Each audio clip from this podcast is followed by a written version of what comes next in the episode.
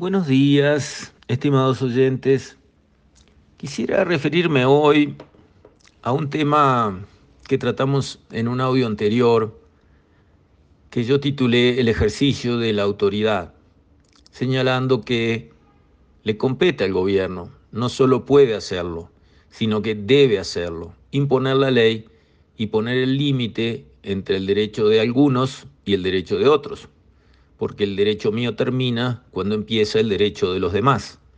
Entonces, cuando un grupito de personas se pone a cortar una ruta, produciendo grandes retrasos a miles de vehículos, porque quiere defender una causa que para ellos puede ser justa y totalmente atendible, pero ese acto es ilegal y lo que le corresponde al gobierno no es ordenar eh, la operación, sino cancelarla para que el derecho de los automovilistas no sufra manos de los que quieren protestar por cualquier razón, por válida que ella sea.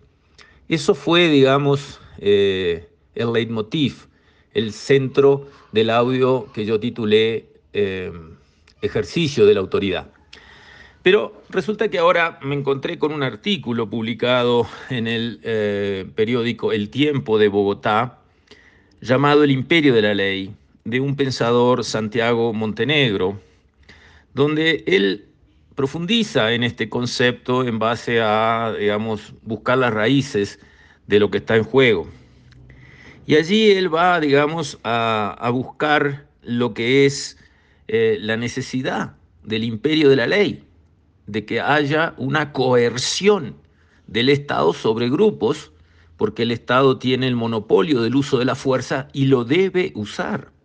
Entonces, allí, por ejemplo, Montenegro dice, los estados, antes de ser estados de derecho democráticos, son estados y no existen sin el monopolio de la violencia que proporciona el bien social más preciado, la seguridad.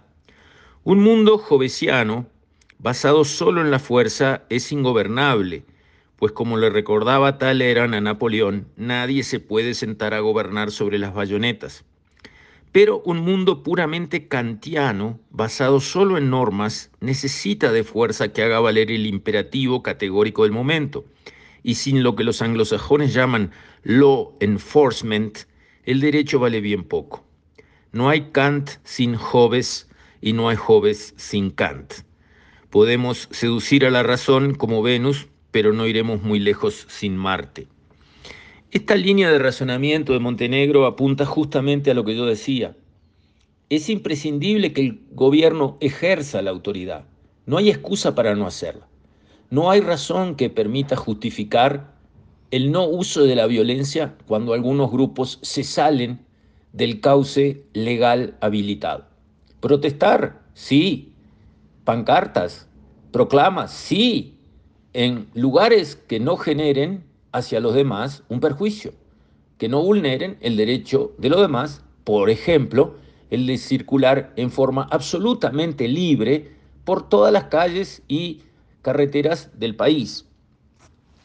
Más adelante, este mismo autor se decide por razonar con quien es Gray, digamos. John Gray es un profesor de la London School of Economics que más o menos se pone a reflexionar en cuanto a que en algunos países eh, donde el, Estado moderno no existe, la principal amenaza para los derechos humanos es más que la tiranía, la anarquía, porque los peores crímenes contra la humanidad los cometen milicias irregulares, organizaciones políticas o carteles criminales.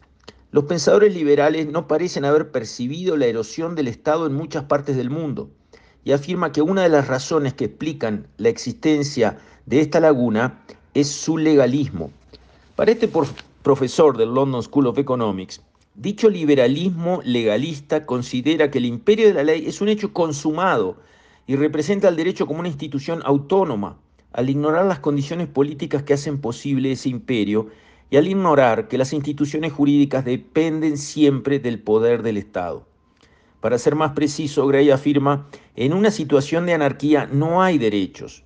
Y desde ese punto de vista, creo que lo que nos corresponde reflexionar, aunque es claro que en el caso uruguayo no estamos ni en una situación de anarquía ni en una vulneración radical de derechos eh, de personas, sí estamos viendo esa confrontación ideológica entre lo que es correcto como aplicación de la ley, ejercicio de la autoridad por quien tiene el mandato legal y democrático porque ganó las elecciones de hacerlo, contra otros grupos que piensan que su razón es suficientemente válida, su causa es suficientemente justa para imponerle a otros que piensan diferente o igual, no importa, restricciones a sus derechos que son tan válidos como los de ellos de protestar, reclamar o movilizarse.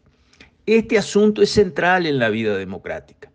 No sirve dejar pasar, no sirve tolerar, no sirve permitir que algunos se extralimiten, porque siempre se empieza por lo poco y después se llega a lo mucho.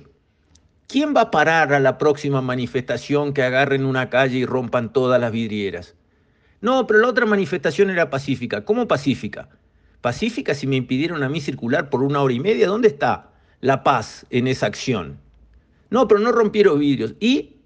Rompieron mi programa, rompieron mi planificación, rompieron mi tiempo, rompieron todo lo que eran mis derechos durante una tarde entera. Entonces, yo creo que hay un llamado de fondo que está presente en las mentes que están razonando cómo conseguir que una sociedad evolucione y se mueva hacia ser más vivible, una sociedad más apta para ser disfrutable, donde se pueda vivir sin un conflicto permanente.